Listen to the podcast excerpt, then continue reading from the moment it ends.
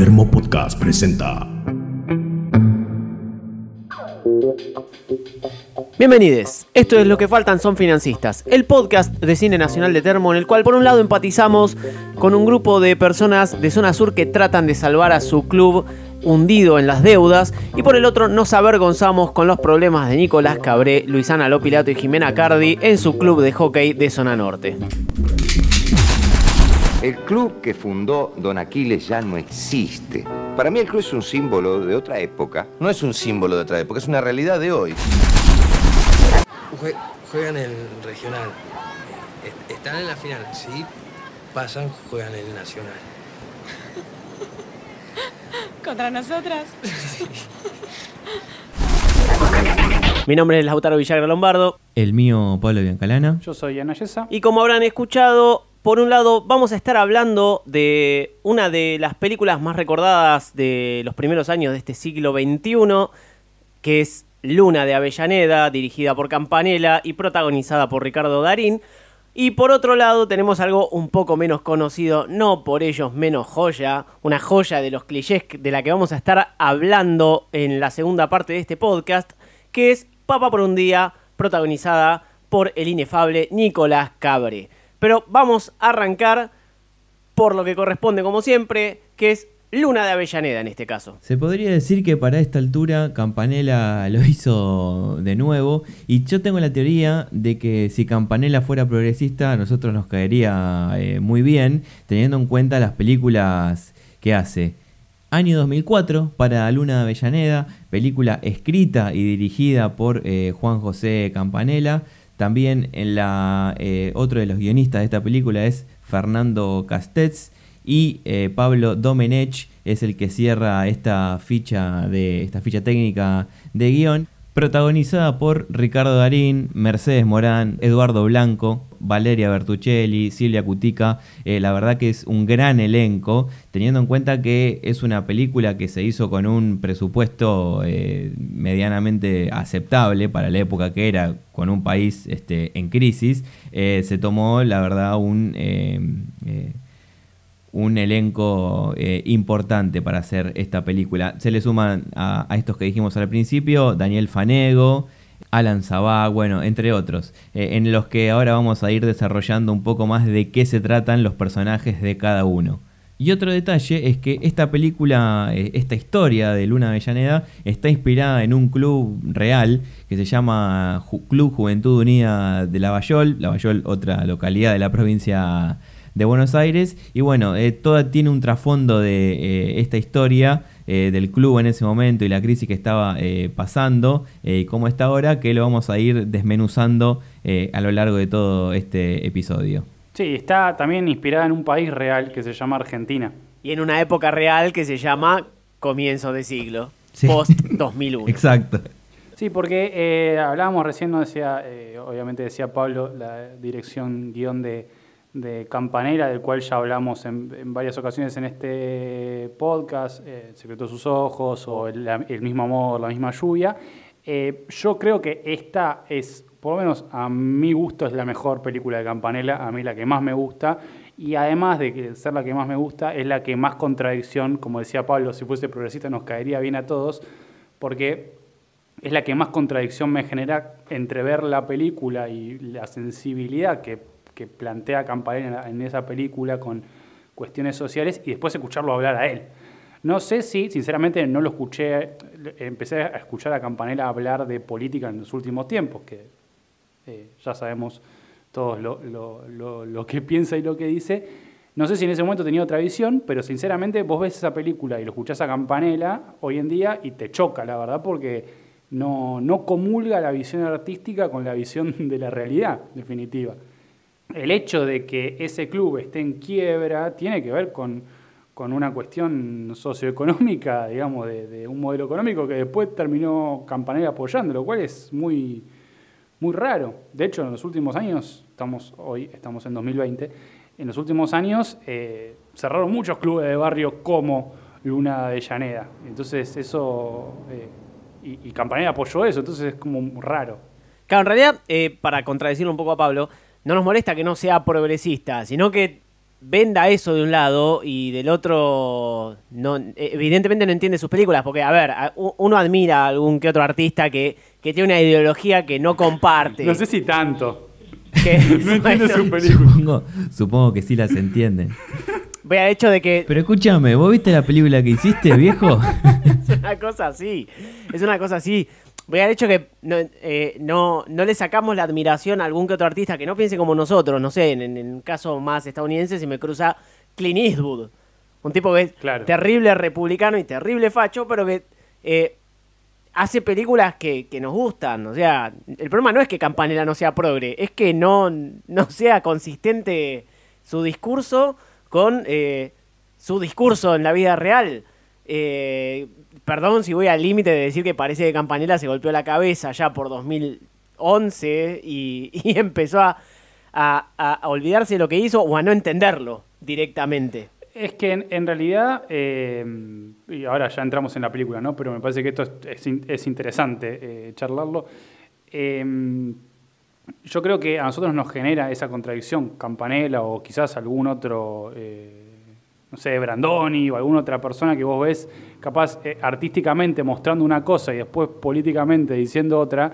eh, y no nos pasa con, no sé, Clint Eastwood, por ejemplo, pero porque no vivimos en Estados Unidos, entonces me chupa un huevo lo que opina Clint. O sea, en un punto, no sé si me chupa un huevo, pero capaz que no te hace tanto ruido o no lo tenés tan presente como puedes tenerlo con gente que sí vive en tu mismo país y opina sobre lo que pasa en tu país. voy a sacarte un poco a Brandoni de ahí. Brandoni tampoco es tan contradictorio y de última Brandoni es actor. No está escribiendo lo que dice. Sí, obvio, no es lo mismo. No es lo mismo. Claro, sí, pero eh, las películas de Campanella se trabaja tanto la sensibilidad, pero de, de una manera tan, tan simple que, que en realidad te, te hace poner en el, eh, en el lugar de la crisis que está viviendo eh, eh, ese personaje. Porque, a ver, uno puede pensar que, eh, no, sé, o sea, separar al, al artista eh, de lo que piensa ideológicamente de la obra.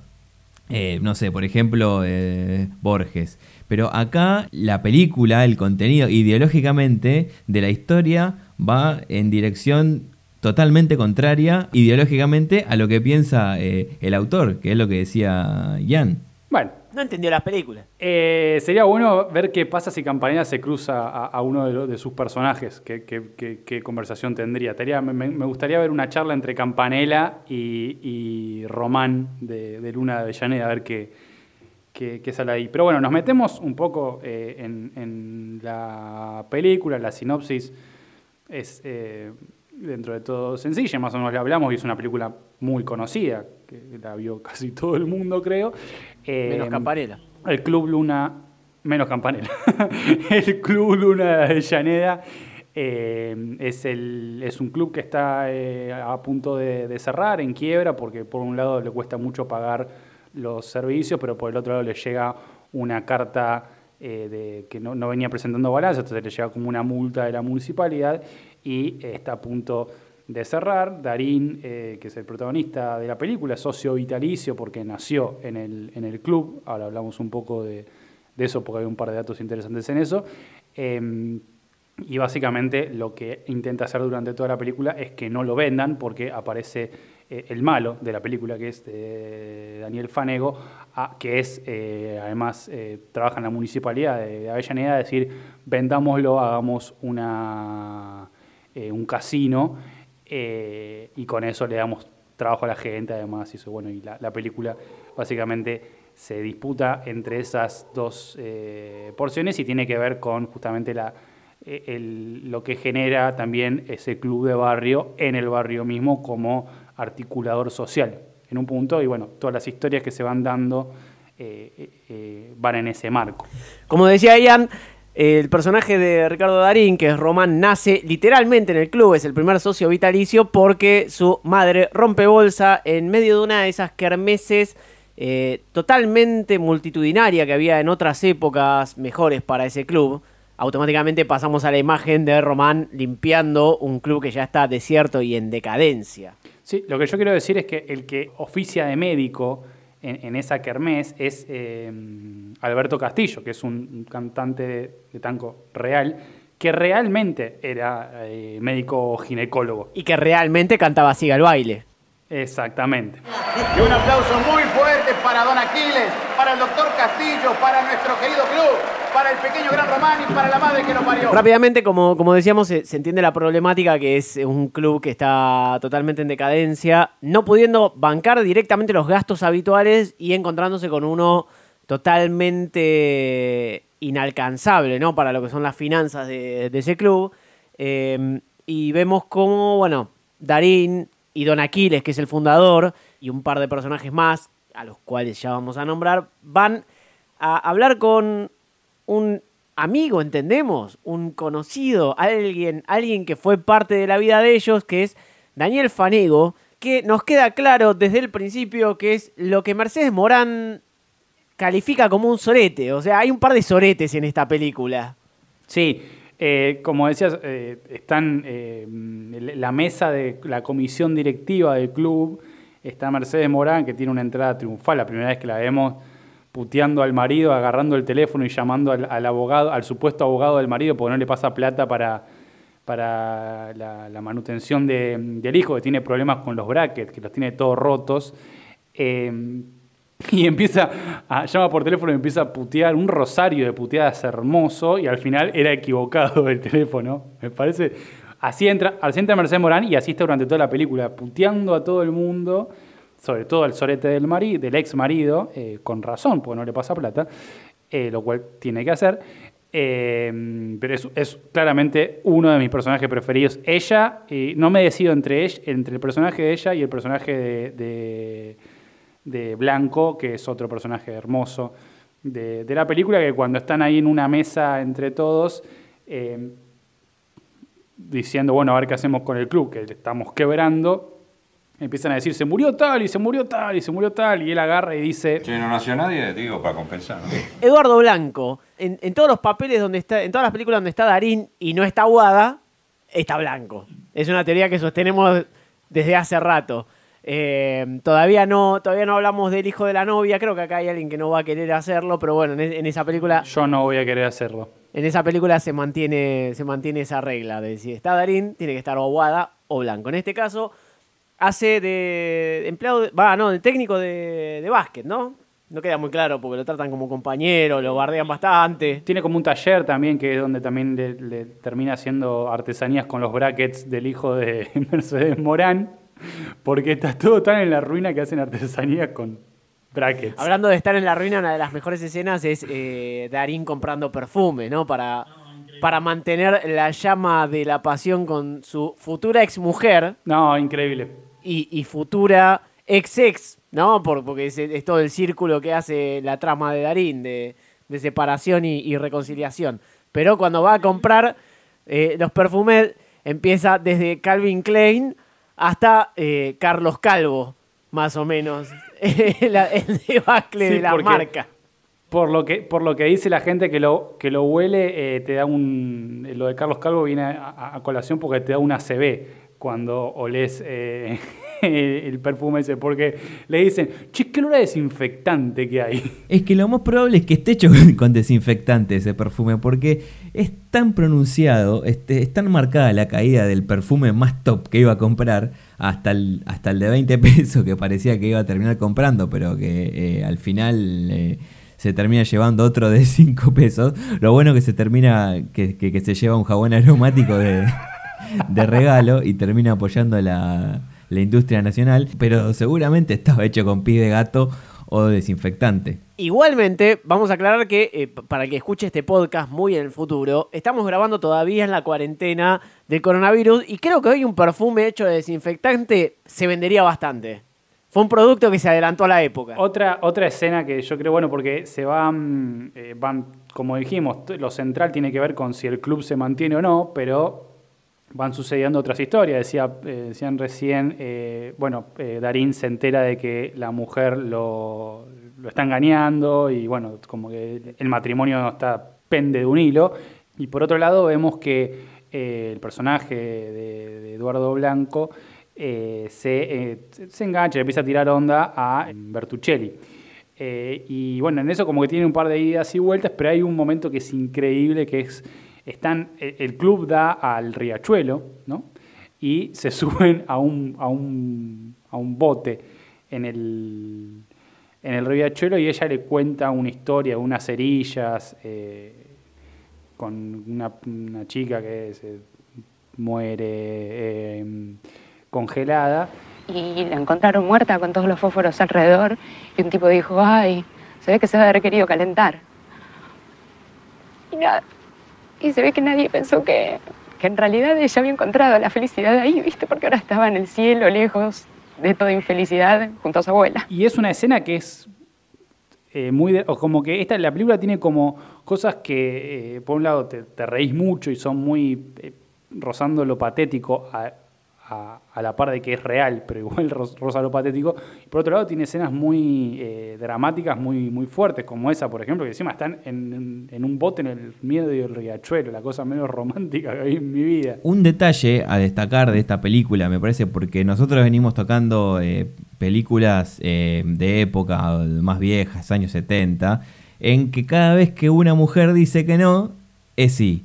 Y acá la verdad que en los momentos cuando la mujer dice que no, se termina respetando el no. Y la verdad que es algo eh, destacable, me parece, teniendo en cuenta que, a ver, es una película de año 2004, no es dos, año 2019-2020, que si bien ahora seguimos siendo una sociedad machista, en esos años peor todavía, me parece que es un punto destacable en el guion de la película. Ojo, ojo que hubo tres o cuatro no. Creo que creo que paró porque se caían del bote. Sí, hay una escena antes. En, ¿Cuál? En la parada del bondi. Ah, es verdad, es verdad. Esa me había olvidado. Yo me quedé con lo del bote nada más. Lo que sí me gusta también que le dice y, y le deja claro que el problema no es el pelo. Se lo deja clarísimo. Bueno, pero tiene justamente esas salidas, porque venimos de una escena que es muy eh, dramática, eh, conmovedora, y eh, te, te lleva automáticamente a una cosa que, que- que te descoloca un poco y termina siendo graciosa, y así es como que la película va en un, en un, en un eh, contrapunto entre el drama y la comedia, y me parece que está muy bien llevado, por eso también puede quedar raro, puede quedar mal, eh, pero está bien llevado en el guion. Es una de las mejores cosas que hace Campanella, cómo maneja ese, ese también contrapunto de, que por más de que, de que la película apunte a, algo triste, duro eh, o feo, como también pasa en El secreto de sus ojos, maneja una comedia que no es irrespetuosa. O sea, po- porque por ahí meter un chiste en- entre tanta desgracia puede quedar mal. Eh, a él no le pasa, lo, lo hace bien, en- como decía en El secreto de sus ojos, más que nada con el personaje de Franchella por momentos. Y acá, bueno, Amadeo tiene sus momentos, Mercedes Morán en plena crisis, como decís vos, eh, separándose de un sorete que no le pasa plata, nos hace reír más allá de que es una desgracia lo que está pasando, que, que inclusive también en una de las mejores escenas de la película, que en realidad a la trama mucho no le aporta, a mí me encanta, pero realmente no, no aporta demasiado más que el momento de, de- de gracia, que es eh, la salida que tiene ella con este Jules en el restaurante. Eh, una secuencia fantástica en la que empiezan a pedir Don Periñón, a hablar en francés, parece que la va a pegar, que, que, que- que las cosas le van a empezar a salir bien, y el tipo le tira una estafa de eh, del Darín de Nueve Reinas, más o menos. Sí, la deja pagando ahí literalmente. Literalmente la dejan pagando. Eh, que inclusive la llama para avisarle y le dice... ¿Dónde estás? En la lona. Y no me puedo acostumbrar. Mira, me caíste genial, pero no voy a volver. Perdóname. Sí, me parece que también, o sea, en esa lo que decíamos antes, en esa situación que es dramática, pero a la vez es cómica, también muestra un, un- factor de la realidad, que es el tipo este que, que está, en la, ruina, como que todo el tiempo te, marca esa situación de miseria eh, económica, incluso dentro de las cosas que son graciosas. Eh, me parece que está muy bien, mm, eh, esa sensibilidad para mostrar la realidad está muy bien hecha y sorprende que después Campanella sea un total pelotudo con de las cosas que dice, porque está muy bien puesto lo que, o sea, está muy bien eh, eh, expresada la sociedad argentina ahí, pero bueno, como decía el autor antes, no vio sus películas. También hablando un poco de- de- de- del simbolismo que maneja bien y que, creo que hay, hay un, una, una remarcación importante con el tema del carnet, me parece. Que más allá de que al final de la película Darín lo encuentra, es un momento emotivo y, bueno, lo, lo moviliza a fundar otro club. eh, el tema del carnet cómo, cómo el único personaje de la película que lo tiene, de, de los que son antiguos, es Fanego, justamente, diciendo yo lo tengo acá eh, y ustedes no. me- a mí me remite mucho al, al tipo que se pone la escarapela el 25 de mayo y después es un sorete que se caga en su país. O sea, los símbolos son importantes, eh, pero no, no es lo único y es, y es una fachada nada más. Y me parece que eh, también Campanera maneja bien eso y lo, lo remarca bastante con, con eso, con ese pequeño objeto de la película. Sí, después eh, me parece que el personaje de Fanego también como que mete eh, mete cuña, por decirlo de alguna forma, en, en- también dentro de la, incluso de la familia. De, hay una escena que me parece que está, está muy bien lograda, que es, eh, bueno, lo echan al hijo de Darín del, del, de- del laburo que tenía, que un laburo igual precario en un, en un, en un locutorio, pero le- el, el dueño le dice, vos trabajás por 300 y acá conseguí un pibe que trabaja por 150. Eh, y, y después, bueno, hacen un quilombo, terminan presos. Ahí también, eh, y bueno, y al final los, los saca Fanego de la, de, la, de la cárcel y tenemos una escena en la casa de ellos donde además Silvia Gutica eh, dice, eh, se entera ahí de que, y bueno, y Darín también se entera recién ahí que el hijo está pensando en irse a, España a vivir, porque bueno, es algo también que formaba parte, quizás una realidad un poco anterior, más de, la época del 2001, eh, pero bueno, es algo que sucede, sucede y sucedió mucho. Eh, y eh, también ahí nos enteramos que parece que eh, Darín y su mujer y Fanego, como que en un punto, en, algún momento, este, no sé si eran militantes en la universidad o por el estilo, pero hablaban de una asamblea por el comedor en la, en la facultad y no sé qué, que después va a tener eso una reminiscencia, me parece, en la asamblea final de la película, donde se decide si vender o no el club. Eh, y a lo que iba con esto es también, ahí hablan de esto de el, el, pibe que se va de Argentina a España y a la vez el, el dueño del, del- el que fundó el club que vino de España a, Argentina, que es una idea que después también tomó Campanella para hacer, por ejemplo, Vientos de Agua, que fue un par de, de años después de, de Luna Avellaneda, esto de la inmigración cruzada entre eh, España y Argentina.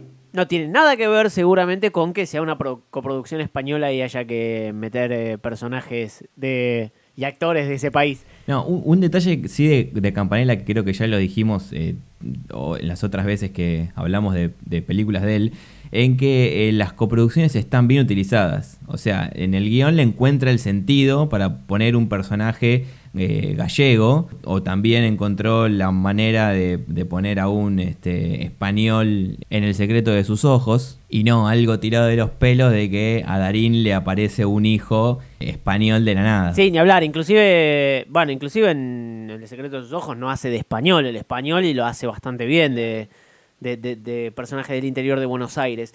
Y en este caso está, una de las cosas que me gustan es cómo remarcan, porque me, me acordé cuando vos dijiste gallego. Eh, y este tipo era gallego de verdad, ¿no? Lo que, no lo que nosotros decimos gallego, que, generalizamos, a los españoles. Y está buena la escena que le dice a Valeria Bertuccelli en la Kermés de que le pidió música española. eh, y, ella hizo un show con música andaluz. Sí, ese, ese es un detallecito que, eh, porque a ver, él pide música española, que tampoco sería música gallega, porque tendría que ser sino música de Galicia, pero se entiende el sentido de que eh, nosotros como eh, sociedad englobamos todo en eh, gallego, España, Galicia, todo lo mismo, y sin tener en cuenta eh, todas, la- todas las divisiones de un, aspectos distintos de, un Estado tan plurinacional como, es España. Bueno, ni siquiera lo hacemos con el nuestro, que no somos capaces de diferenciar por ahí folclore de distintas provincias. No me, quiero meter porque voy a quedar en offside yo también. No me voy a hacer el, el que yo sí la tengo clara. Somos así, en general. Esto es lo que tiene Campanella, ¿no? Otra cosa que para remarcarle a él, que con, una película nos está haciendo hablar de estos temas que están por ahí un poco lejos, pero en realidad es, la intención de estas películas, eh, de que tengan una profundidad y un análisis de la realidad en donde están eh, y lo que fue, en este caso, este país hace casi 20 años. Y aparte, me gusta mucho el trasfondo que le da a sobre todo lo que son Darín, Fanego, Eduardo Blanco y Silvia Cutica. Hay mucha historia de fondo que encima la tiran sutilmente, eh, que remarcan eso de 4 a 1 y te llevaste la pelota y nunca nos cuenta esa historia. Pero es, es una historia que está desarrollada atrás, que, que, sirve para que los personajes tengan una motivación bien marcada, te justifican a los personajes. Y esto lo voy a dejar acá. eh, colgado en un pinche porque lo voy a retomar cuando estemos en la segunda parte de este podcast y hablemos de eh, Papá por un día. Para diferenciar cómo se desarrolla un personaje por más de que no uses todo lo que pienses. Está ahí, no nos lo muestra todo, pero sirve para que entendamos por qué se llevan mal, por qué se quieren cagar a trompadas todo el tiempo, aunque no lo hagan. Sí, totalmente. O sea, yo esta película la vi fácil 10 veces. La vi cuando se estrenó en el cine. Yo era bastante chico, pero la vi en ese momento y después la vi muchas veces en el cable, en internet, en un montón de lugares. Y, hay cosas que, o sea, hoy la volví a ver para hacer el podcast y hay cosas que, se, que no las había agarrado en su momento, que pues son muy sutiles. Bueno, esto que decía de también Darín, que parece haber caído en cana durante la dictadura en algún momento, porque cuando está preso con el hijo, también va Fanego y lo saca, y parece que, que esto como que en un punto ellos como que tenían una idea, un, ideal conjunto, una militancia, lo- ellos tres, no sé si Blanco, eh, y que en un punto como que Fanego los cagó, o sea, no sé si los cagó, pero como que se vendió al sistema, eh, y por eso está donde está y ellos están donde, donde están. Y, lo que decía antes de la escena del baño, que no la desarrollé demasiado, pero me parece una escena dramática muy buena, eh, que es Tarín, en- él lo dice, de hecho, estoy en pelotas en el baño, eh, se está bañando en culo, eh, y está Fanego ahí con su traje diciéndole, lo que, no sé, dándole consejos, no sé qué carajo.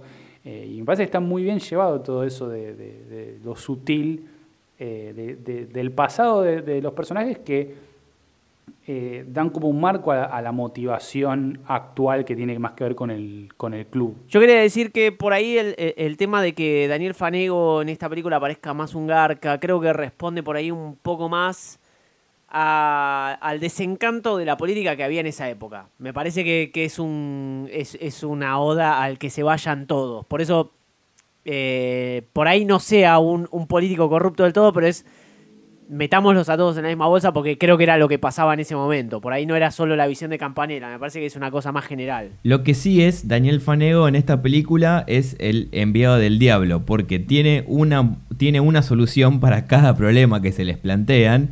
Sí, el, hijo de Darín se queda sin trabajo y le puede ofrecer, eh, y él tiene para ofrecerle laburo en la municipalidad, pero tiene en sus manos el poder de quitarle la deuda de eh, 40 mil pesos que tiene el club por no haber presentado eh, los balances año a año.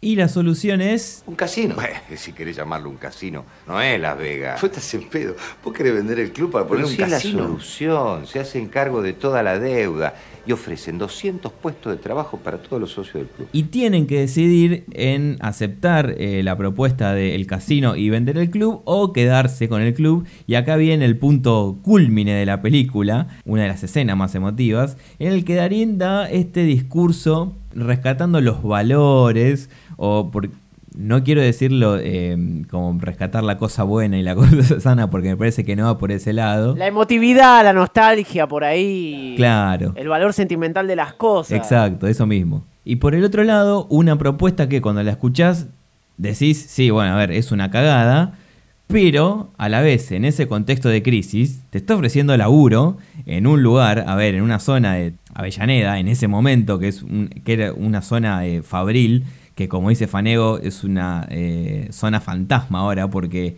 eh, no hay fábricas, no hay trabajadores yendo a las fábricas y- tampoco pueden ir al club.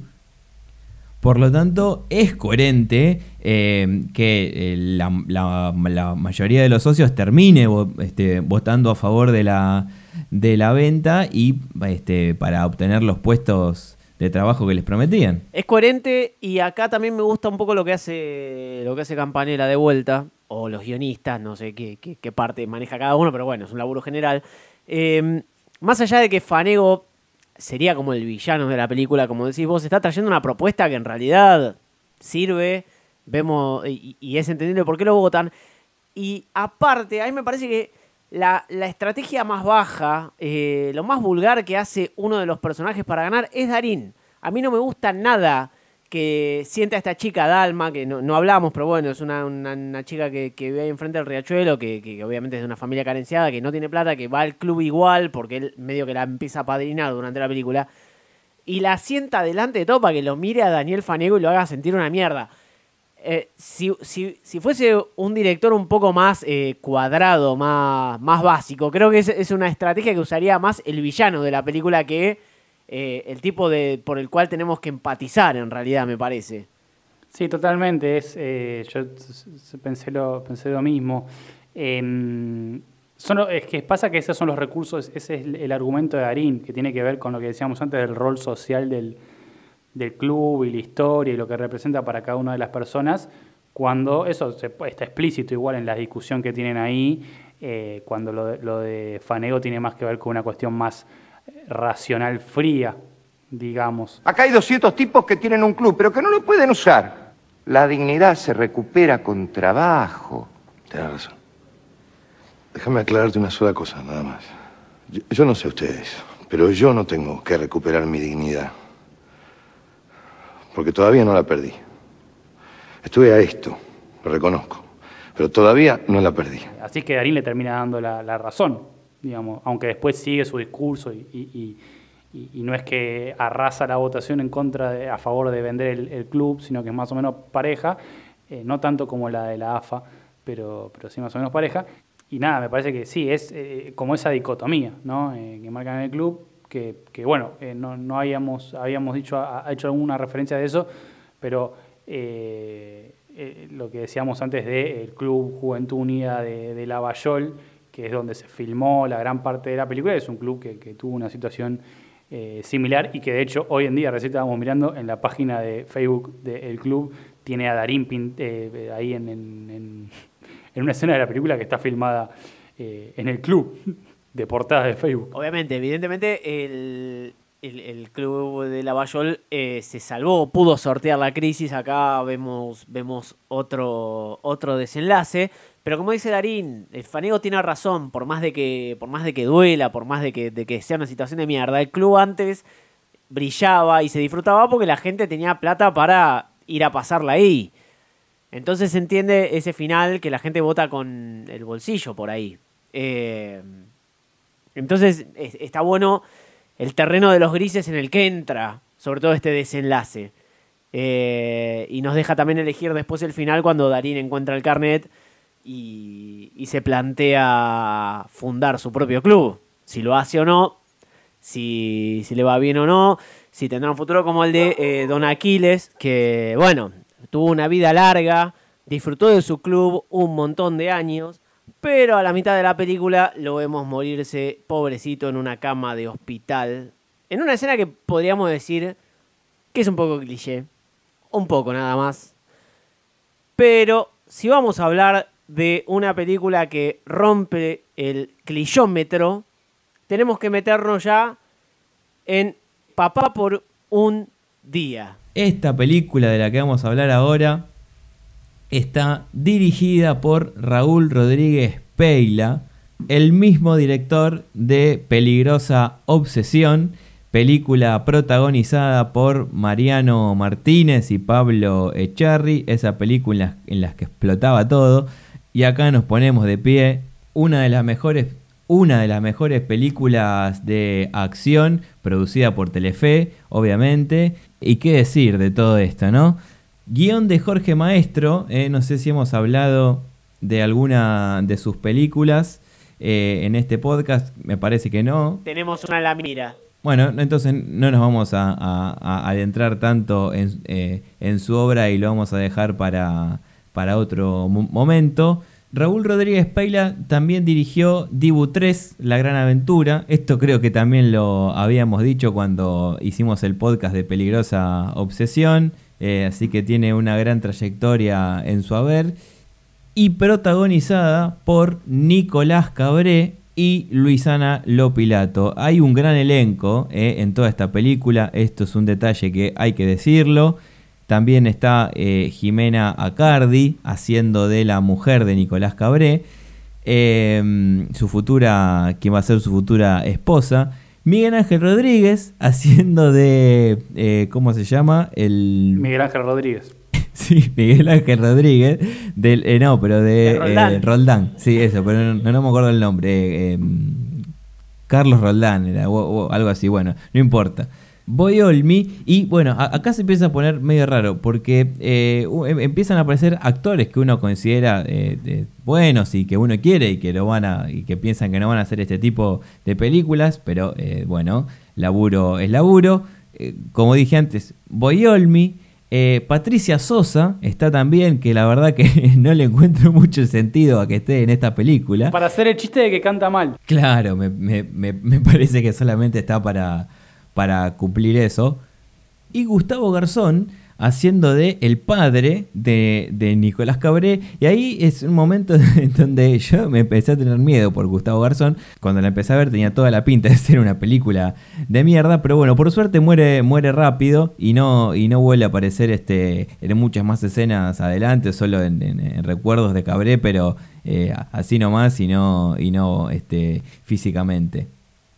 Bueno, esto es una película del año 2009, eso es algo que, que no dije antes. Y bueno, nada, empecemos a desarrollarla porque... En este podcast eh, buscamos como dos eh, puntos de dos películas similares, una buena y otra mala. En este caso, yo creo que como que nos mintió un poco el tráiler, porque vimos el tráiler de la película, que obviamente no habíamos visto esta película antes, y vimos que pasaba en un, había como una cosa con el hockey y- y en un club. Entonces dijimos, bueno, es un club, entonces eh, eh, tiene que ver con Luna de Avellaneda. ¿no? Lo del club pasa, no sé, al principio y al final, nada más después no tiene un carajo que ver lo, de, lo del club, pero bueno, esto tratamos un poquito con alambres nomás, un poquito. Eh, pero igual yo creo que, que- funciona bastante bien porque eh, la sinopsis un poco va de que Cabré es técnico de hockey, donde dirige a Jimena Cardi, eh, pero se muere su padre, que es eh, Gustavo Garzón, por suerte. Por suerte se muere, ¿no? Por suerte Gustavo Garzón. Eh, y eso hace que le quede a su cargo su hija, perdón, su hermana, la hija de Gustavo Garzón, que él se entera en ese momento, que tiene una hermana porque el padre se había ido a hacer vida de hippie con Osde a una playa. Y eso genera que la conozca a Luciano Pilato y se enganche y bueno, nada. A partir de eso ya pueden saber todo lo que pasa el resto de la película porque no hay demasiadas sorpresas, la verdad. Eh, sí, eh, me faltó decir el personaje de la que hace de la, de la chiquita, que hace de la hermana de Nicolás Cabré, que hace el personaje de Tini, eh, que, no, que no es Violeta, y se llama Julieta Poggio, eh, que, que también es, es- es una de las protagonistas de, de esta película. Hace algunos años hubiese, hubiese dicho que no, no, no podríamos esperar otra cosa de Nicolás Cabré que una película de mierda como es esta. No me acuerdo si lo dijimos o lo dije en el podcast de Déjala correr.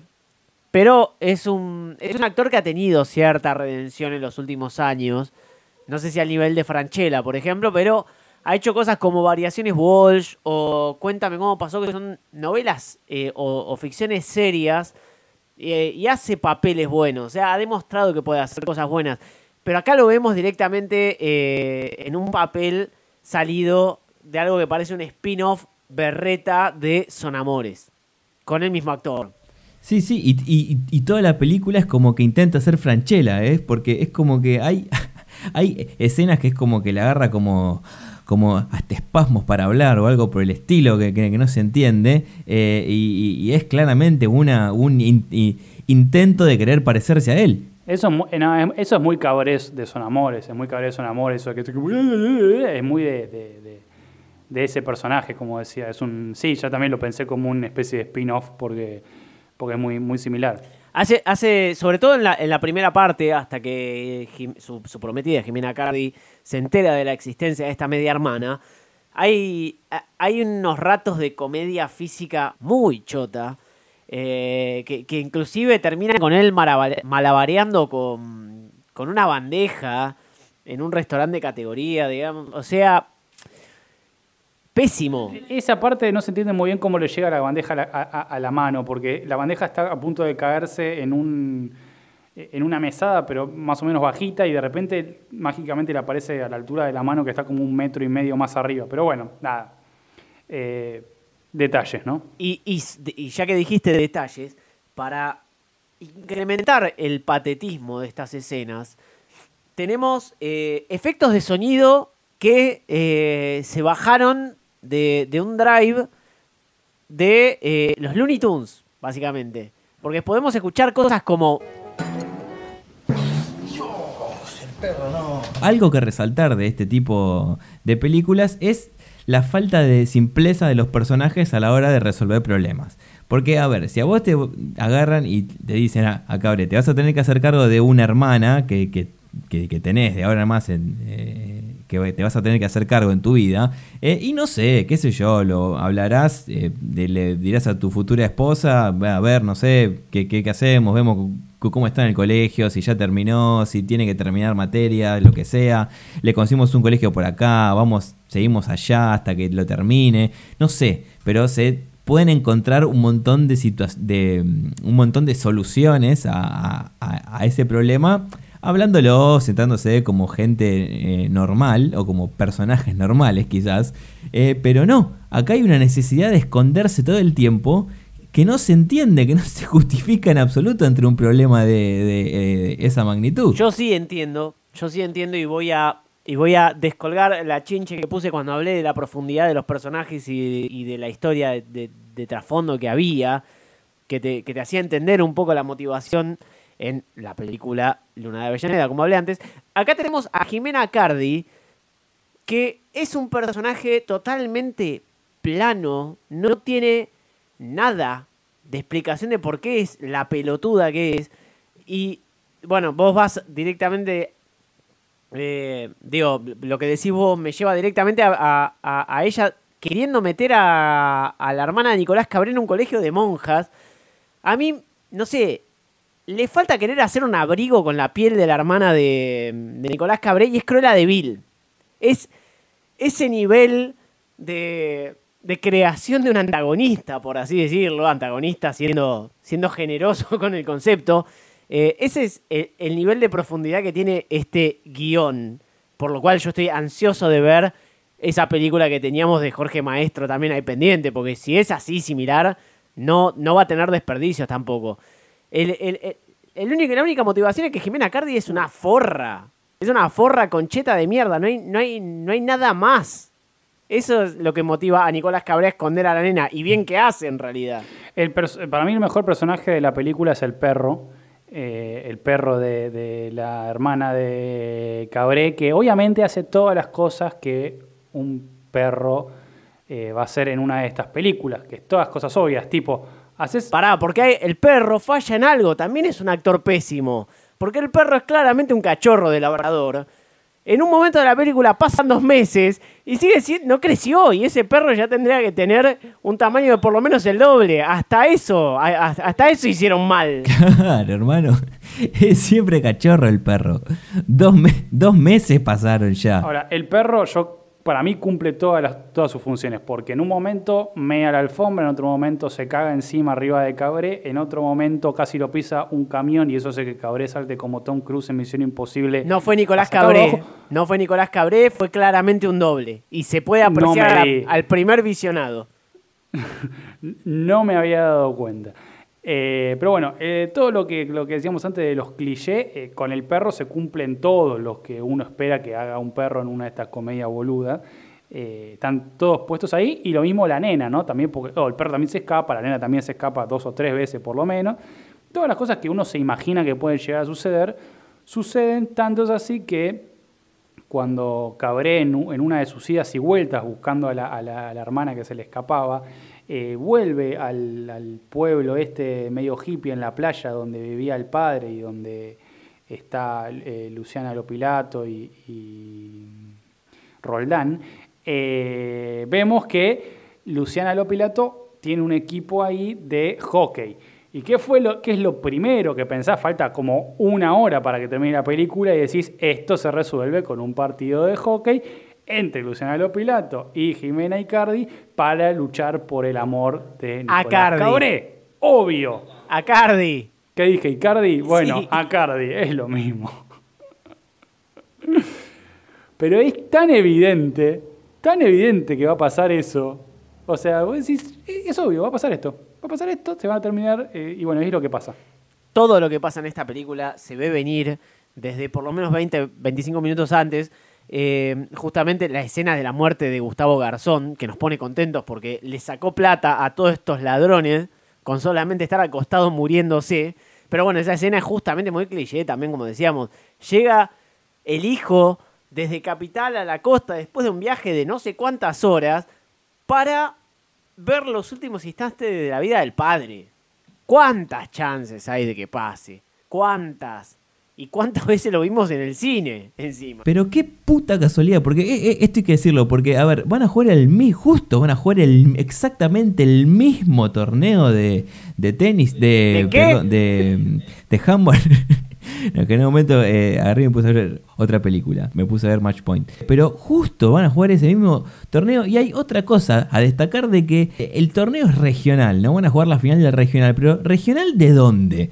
Porque claramente unos están, el club de, de Nicolás Cabré, es, o sea, son de Vicente López, no sé, Sosona Norte, de la provincia de Buenos Aires, del, del conurbano de la provincia de Buenos Aires, y los otros están jugando en la playa. Y es una playa grande encima, o sea, no sé, será Necochea, ponele, o, o más al sur, las grutas, no sé, pero regional de dónde.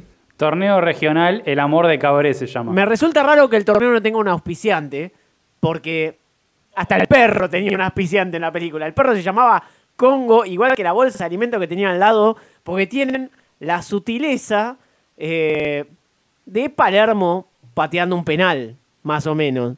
A ver, pero tiene que ver que Telefe sea la productora de esta película con, ese chivo, porque en ese momento eh, estaba eh, el laberinto de los perros de Susana y ella eh, obviamente se lo presentaba ese alimento que era Congo.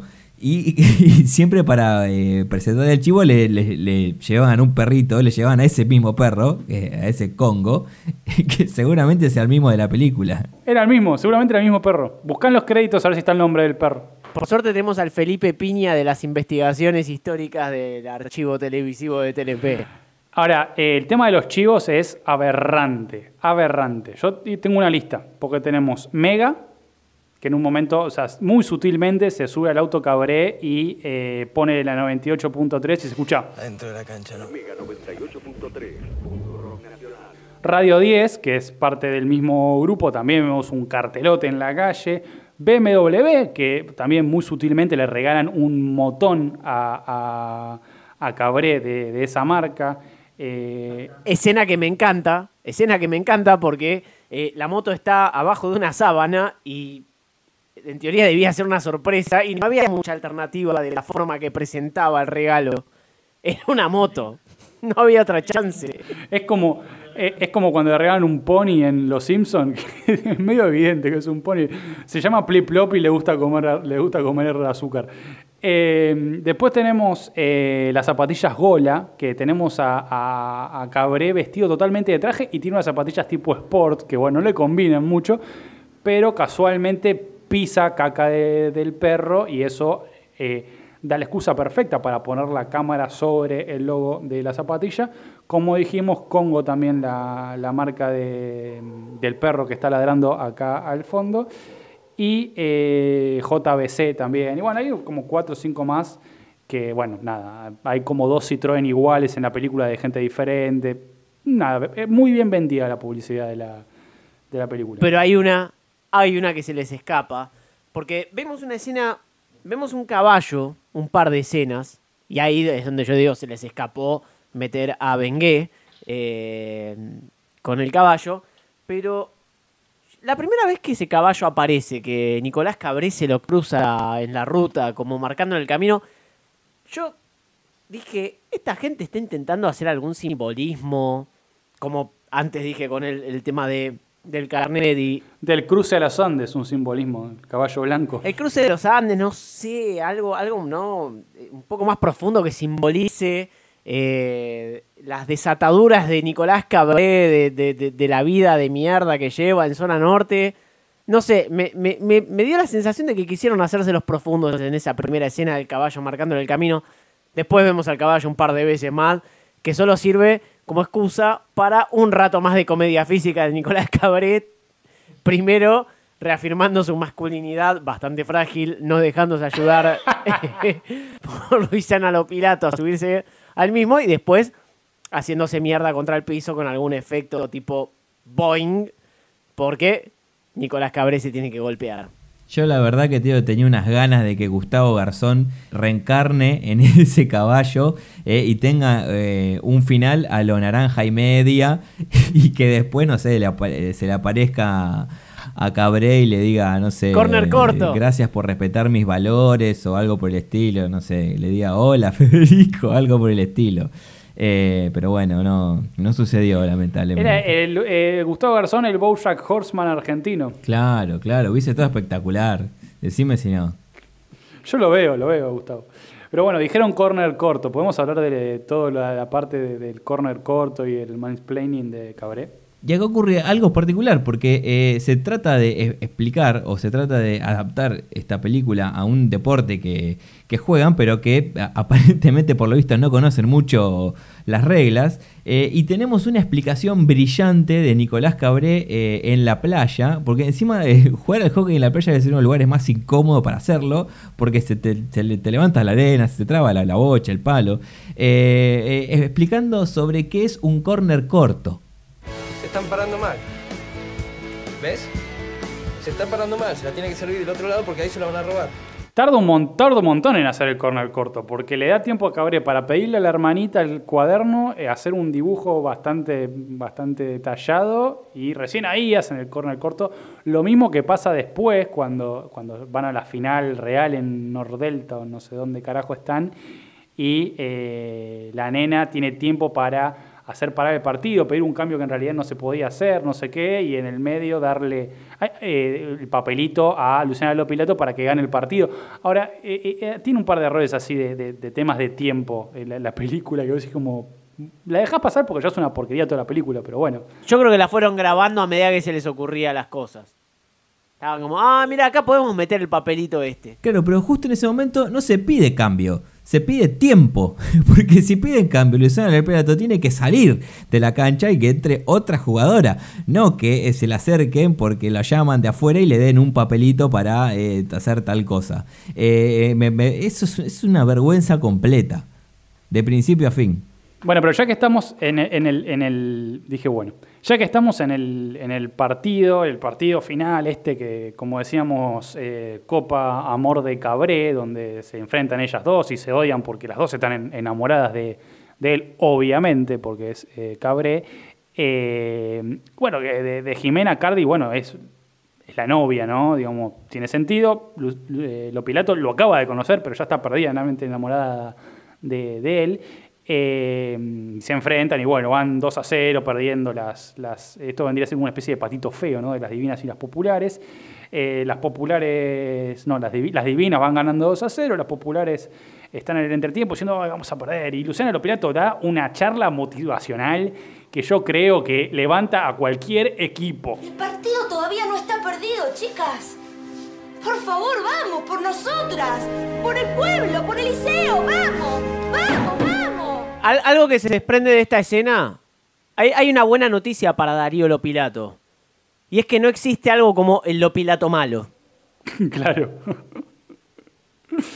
Pero están 2 a 0 abajo, obviamente eh, empatan el partido y la última jugada es un penal a favor de las conchetas que, o casualidad, se lesiona a la arquera y como se ve que no hay cambios en el hockey, no hay ningún tipo de cambio, no hay arquera suplente, nada, la que va a atajar es Luciana Lopilato. Entonces tenemos a Jimena Cardi por un lado pateando, el pateando pegándole a la pelotita, con, yo no entiendo nada de hockey, pero no hago una película sobre hockey, y Luciana Lopilato atajando. Sí, y pero eh, en eso, más allá de que eh, Miguel Ángel Rodríguez es el entrenador de este equipo, pero que claramente no toma ninguna decisión de quién va a atajar, si va a atajar a alguien o otro, o si va a hacer un cambio de arquera o lo que sea, se pone a atajar la Maradona del hockey. Eh, creo que sí, creo que si Lucha y Mar llega a ver esta película se le, se le va a mezclar la sangre buena con la sangre mala. Y claro, es la Maradona del hockey, pero eh, no sabe atajar. Y eh, Jimena Cardi termina convirtiendo, porque tiene eh, por lo que vemos en la película, parece ser como la goleadora de este equipo. No es la más hábil, pero sí la que hace los goles. Y, bueno, sí, termina ocurriendo lo que, lo que tiene que suceder. Que una jugadora de campo le haga un gol a una jugadora que no es arquera. Pero es un plot twist. Yo pensé que. Es un plot twist. Yo pensé que lo iba a atajar. Que lo atajaba, entonces, como atajaba, se ganaba el amor de, de- de Cabré. Pero no. Es que si lo atajaban, eh, iban a ir a penales. Y, y- los penales en el hockey se suelen hacer eh, con eh, shot-out en las finales. Y iban a demorar mucho más que una tanda de penales convencional. Y que creo que capaz que la película no, no daba el tiempo para, para eso. La cantidad de datos inútiles que tenés en esa cabeza es increíble. Ya, ya con lo de, lo, lo de Susana Jiménez, con lo de Susana Jiménez, lo de Naranja y Media, y con esto ya es como que ya, ya está. Por hoy ya fue suficiente. Igual, eh, perdón, porque estamos llegando casi a la- a- al final de, de la película, ya enfocados más que nada en la parte ¿Ya deportiva. empezó la película? Yo no me di cuenta cuando empezó. Nos enfocamos mucho en, en- en la parte de la competencia deportiva y en el triángulo amoroso. Nos salteamos un poco otro, otro motor eh, de, de clichés que es la relación entre Nicolás Cabré y su hermana. Porque también todo lo que pasa en esta película es eh, lo podemos ver a las 4 de la tarde en Telefe con cualquier película que pase en ese momento. Pero hay, hay un momento con la hermana que, que obviamente arranca con que él no quiere saber nada, después se va encariñando, después haber conocido a esa hermana le cambia la vida en uno de los arcos que vemos en por lo menos el 72% de, de películas en la historia. Arco de hockey no hay en, en general tantos igual. No, no, no, arco de personaje. Ah, arco de ah, personaje, ah, sí. Si se lo puede llamar así. Pero hay una escena en la que la nena Tini le, le pregunta por qué se le murió el padre, donde la película intenta ser emotiva donde, y, y generar un principio de vínculo entre ellos dos. Y él le da una explicación. Cuando cumplíamos con esa misión, es cuando nos vamos y tu papá seguramente ya cumplió su misión. Es uno de los peores consejos que se le puede dar a alguien. Es una de las peores explicaciones sobre la muerte que escuché en mi vida. Esa nena no va a cumplir ninguna meta de su vida porque va a tener miedo de morirse al día siguiente a recibirse de ingeniera. Eso es lo que está generando este hermano de mierda en una pobre criatura.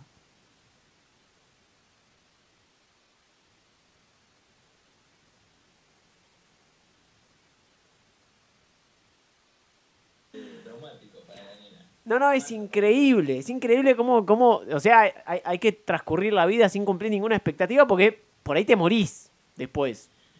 Esa es la enseñanza, la moraleja de esta película, porque encima, al final, lo, lo vuelven a subrayar cuando él le dice, bueno, el objetivo es la vida de, la misión en la vida de nuestro papá fue que yo me conozca con, Nicola- con Luisana Lopirata, uf, con Luisana Lopirato y con vos. Toda la vida de Garzón fue un chiste entonces. Menos mal que no le preguntó eh, de dónde vienen los bebés o, cómo se hacen los bebés, porque iba a decir, y bueno, es como cuando mamá y papá cogen, y iba a ser mucho más traumático para la nena. No, no, haci- haciendo honor a su apellido fue simplemente el mozo de la vida de Cabré, porque no, no, te- no tenía ninguna otra, ninguna otra, se levantó y se fue Lautaro. no tenía ninguna otra, otra función en su vida que no sea que hacer que su hijo conozca a una desconocida. Bueno, todo el mundo que conoce a alguien está conociendo a un desconocido igual. Bueno, sí, es verdad. Bueno, y hay otra escena en la que hay algo, una- un, detalle bastante particular también, que la hermana de Nicolás Cabré quiere volver a su, a su pueblo. Hay una escena que ellos los bajaron del micro, porque, bueno, no... A ellos lo bajaron del, del micro y la nena está haciendo pis parada, lo cual eso es raro ya también. Pero bueno, el motivo por qué los bajan de este micro es porque el perro Congo se está haciendo caca y no tienen mejor idea arriba del micro que mirar para atrás y sacarle el diario a otro pasajero que está eh, durmiendo en ese momento y envuelven el hacen que el perro cague arriba del diario eh, se lo envuelven y bueno es una clara este, referencia a eh, que el diario Olé es una cagada el pasajero que le robaron el diario se va a enojar por esto porque como cualquier persona eh, normal y vemos una pelea ahí de, de Cabré haciendo este intento de asemejarse a las actuaciones de Franchella. Una cosa que notamos es que a la escuela donde iba Tini, en, en, este, en este pueblo costero, no asiste mucha gente. eh, e inclusive, bueno, el, título de la película creo que, que pasa porque Nicolás Cabré hace de papá por un día en la obra de teatro en la que se disfraza de león, a pedido de su hermana, obviamente, porque lo tenían que hacer los padres.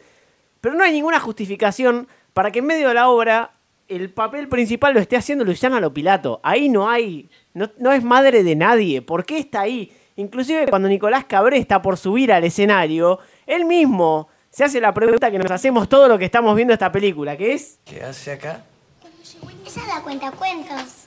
Quiero tomar algo de esa escena eh, que en la que Nicolás Cabré hace de, de León y Luciano Larpeto está leyendo ese cuento, en que tira una frase muy actual de estos tiempos. Nosotros estamos grabando este podcast de, en plena pandemia del eh, nuevo coronavirus COVID-19 y eh, Luciano Lopilato dice la siguiente frase. Y desde ese día el león entendió que con corona y sin amigos el mundo no tiene sentido.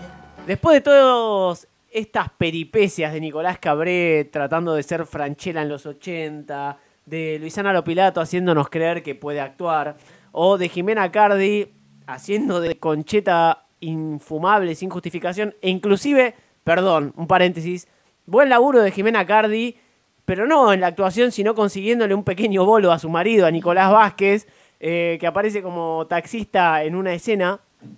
Había una chance ahí de romper la cuarta pared con esto de que Nico Vázquez es el marido en la vida real de Jimena Cardi. Una chance de darle otra vuelta de que ella no termine siendo una forra concheta de mierda sin ninguna justificación y darle un arco también a ella, un poco de redención por ahí. Ahí mete una relación con el taxista, ¿no? Una, o sea, es de novela de Talía, tampoco es una profundidad importante. Pero ahí, ahí había una, una pequeña chance que también dejaron pasar.